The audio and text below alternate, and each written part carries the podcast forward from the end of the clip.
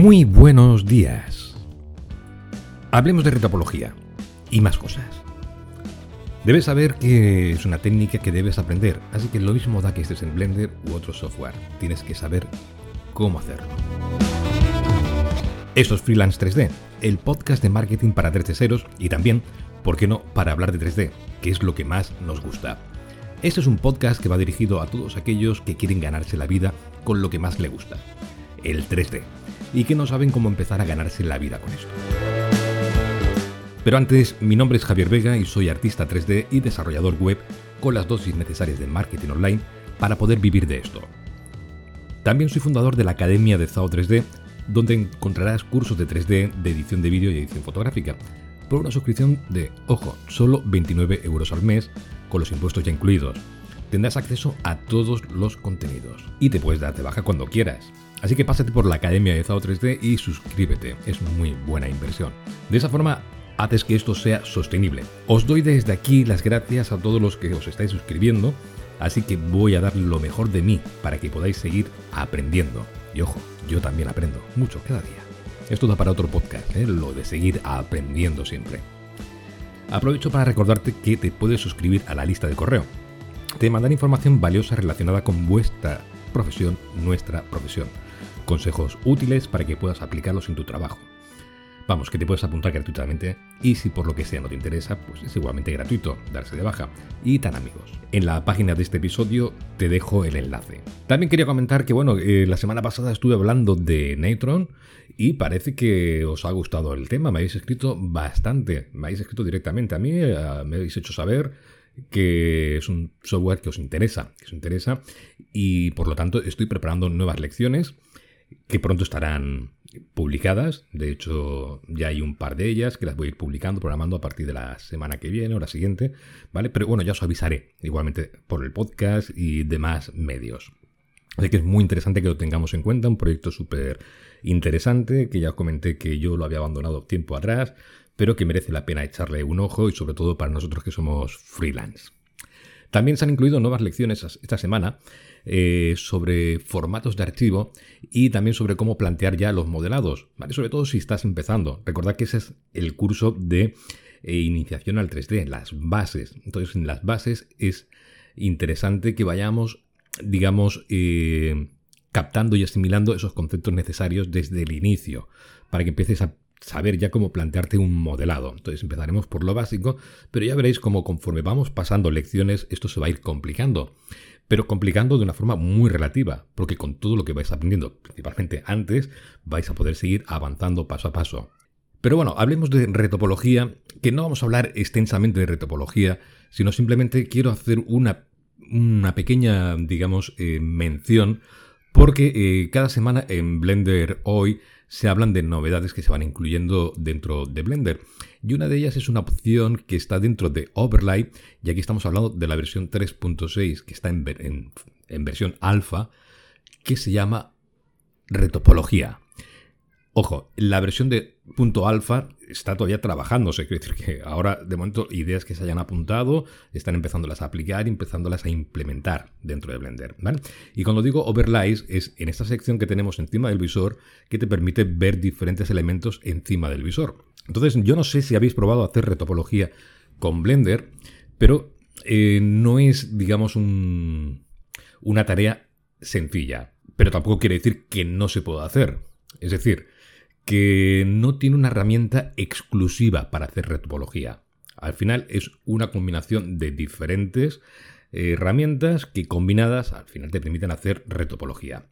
Claro, yo pienso que esto eh, está muy bien cuando sabes cómo funciona todo esto y cómo necesitas hacer esa retopología, pues te lo vas montando como tú quieras, utilizando un modificador shrink wrap, eh, haciendo toda una serie de snap a caras, y bueno, pues hay algunas dificultades, porque la malla, digamos, que estás creando nueva sobre la alta, ¿vale? Sobre la que tiene alta resolución, altos polígonos, pues eh, queda como, digamos, eh, mezclada con la, con la de alta resolución, ¿vale? Se atraviesan algunas caras y no te permite ver bien, bien, bien cómo estás dibujando los nuevos polígonos.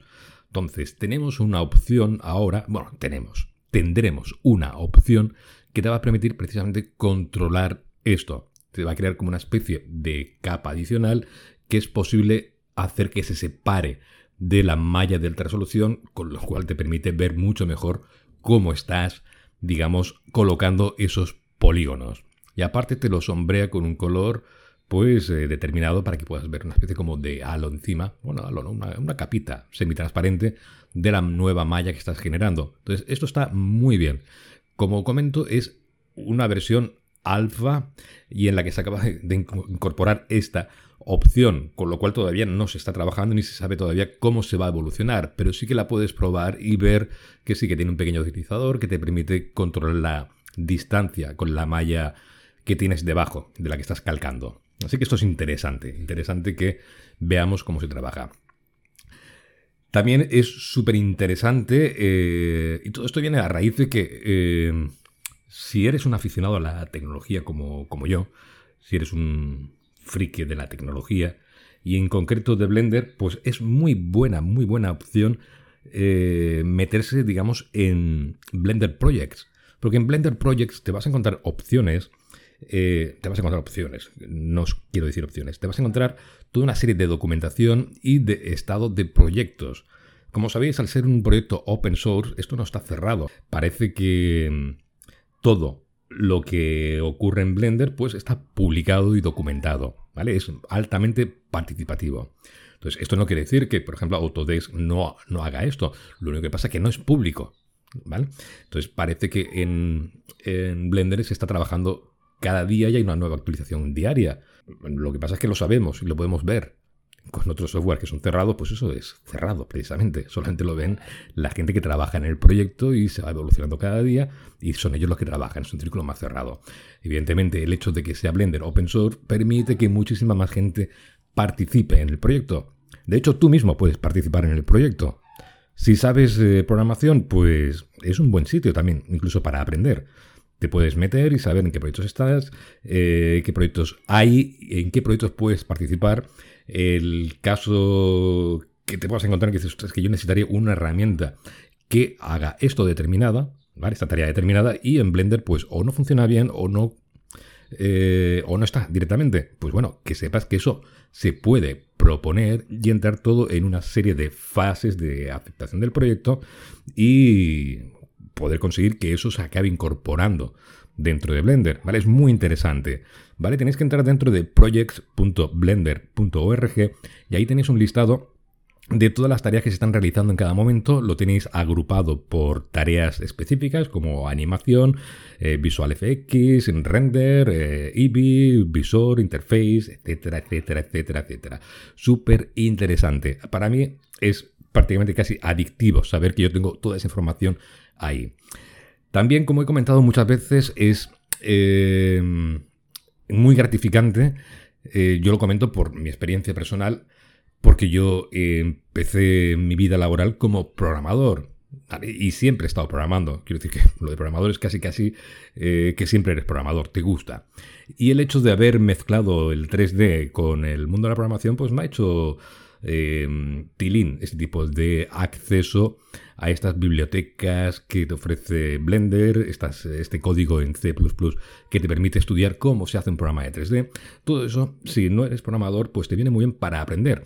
Y una de las primeras tareas que puedes realizar, yo te aconsejo que lo hagas, yo lo he hecho y la verdad es que gusta mucho, es eh, que te puedas compilar tu propia versión de Blender. Estarás ganando, estarás ganando muchísimas cosas, ¿vale? Aparte ya de una autonomía de poderte generar tu propio Blender. Dices, bueno, pero ¿para qué lo voy a hacer me lo descargo y punto? Bueno, sí, evidentemente. Pero también vas a cultivar la curiosidad. La curiosidad de cómo funciona Blender, de cómo puedes mejorar algunas cosas, cómo puedes incorporar, o, ¿por qué no?, quitarle cosas.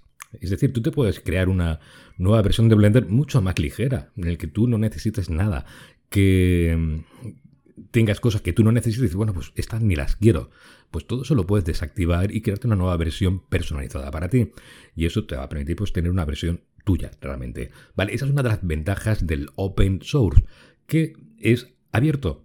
Y ya te digo yo, que poderte meter y ver cómo son las tripas de un programa de 3D, pues la verdad es que te eh, gratifica muchísimo. ¿vale? Estoy hablando desde mi visión personal, pero yo pienso que cualquiera podemos intentarlo. Ya lo comenté en algún otro podcast, las ganas de intentar aprender cualquier cosa.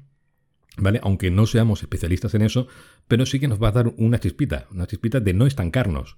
Porque hay que estar preparados a los cambios. Y una persona que es curiosa y tiene ganas de aprender cosas, esa persona está preparada para los cambios. Eso es súper, súper importante, ya no solamente a nivel del 3D, pues, sino a nivel de la vida misma. Así que yo os recomiendo que le echéis un ojito, es súper importante. Y por ejemplo, hay cosas que yo a veces me planteo el poder dominar un poquito más el tema de la programación en C, ¿vale? Es algo, a ver, que yo tengo un poquito más oxidado, pero que me permite ir aprendiendo. O sea, el hecho de que yo esté aquí metido como prácticamente una afición, hace que yo cada día que estoy haciendo algo nuevo con Blender, incluso a nivel de programación, esté aprendiendo cosas nuevas.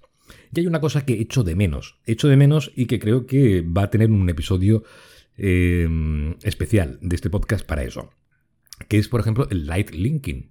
¿Por qué? ¿Por qué no hay light linking en, en Blender? ¿Vale? Es algo tan básico que lo tenemos en todos los software de 3D. Es decir, yo aprendí con 3D Studio Max que podías eh, asignar luces a objetos o desasignarlas. Es decir, que es algo que lo he aprendido siempre ahí. Luego vi que Softimage también lo tenía, que eh, Maya también lo tiene. Y cuando fui, me pasé a Blender, digo, pues ya está, Blender lo tiene que tener. ¿Vale? No lo busqué. Supuse que ya lo debía tener. Hasta que me encontré un día en un proyecto en el que necesitaba hacer light linking y no había manera. Ya te metes en los foros, ya te buscas, te pones a buscar y te das cuenta, te das cuenta que la gente protesta sobre eso, que es algo, ¿cómo es posible que Blender no tenga eso?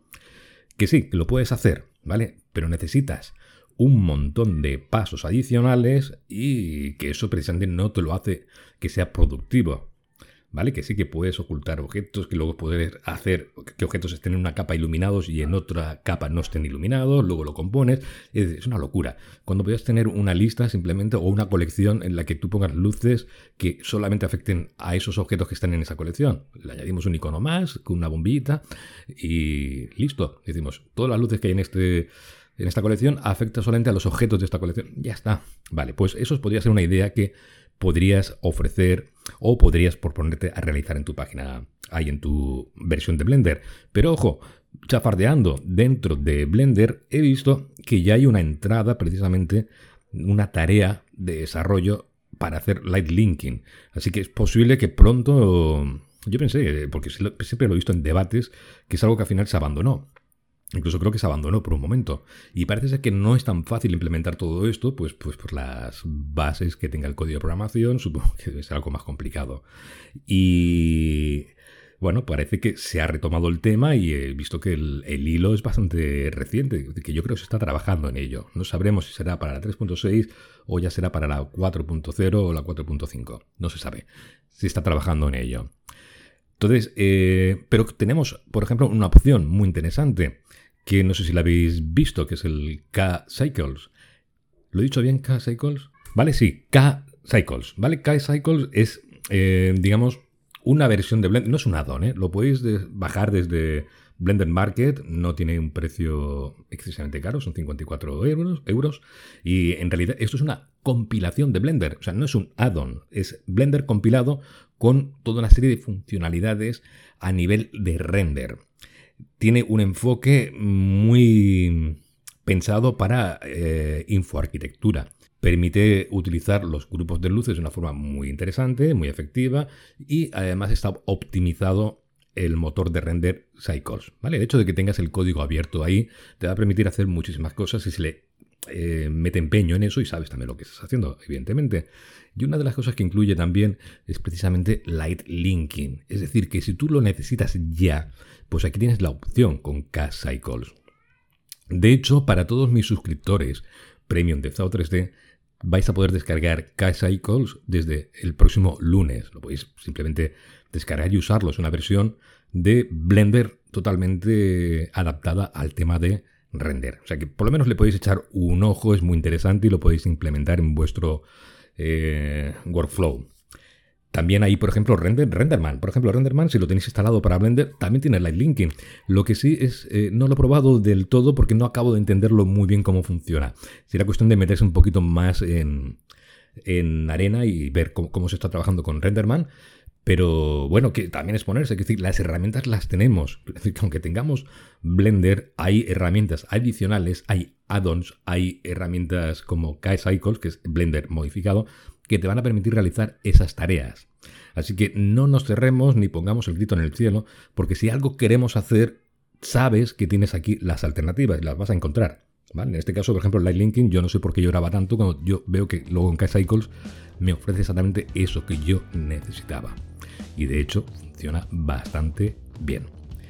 Pues nada más, me despido de vosotros.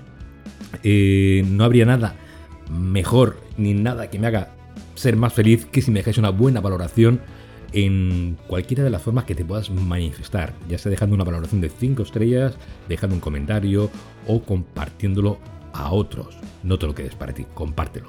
Yo no soy como Netflix. Compartir es amar. Así que nos vemos, nos escuchamos la semana que viene. Adiós.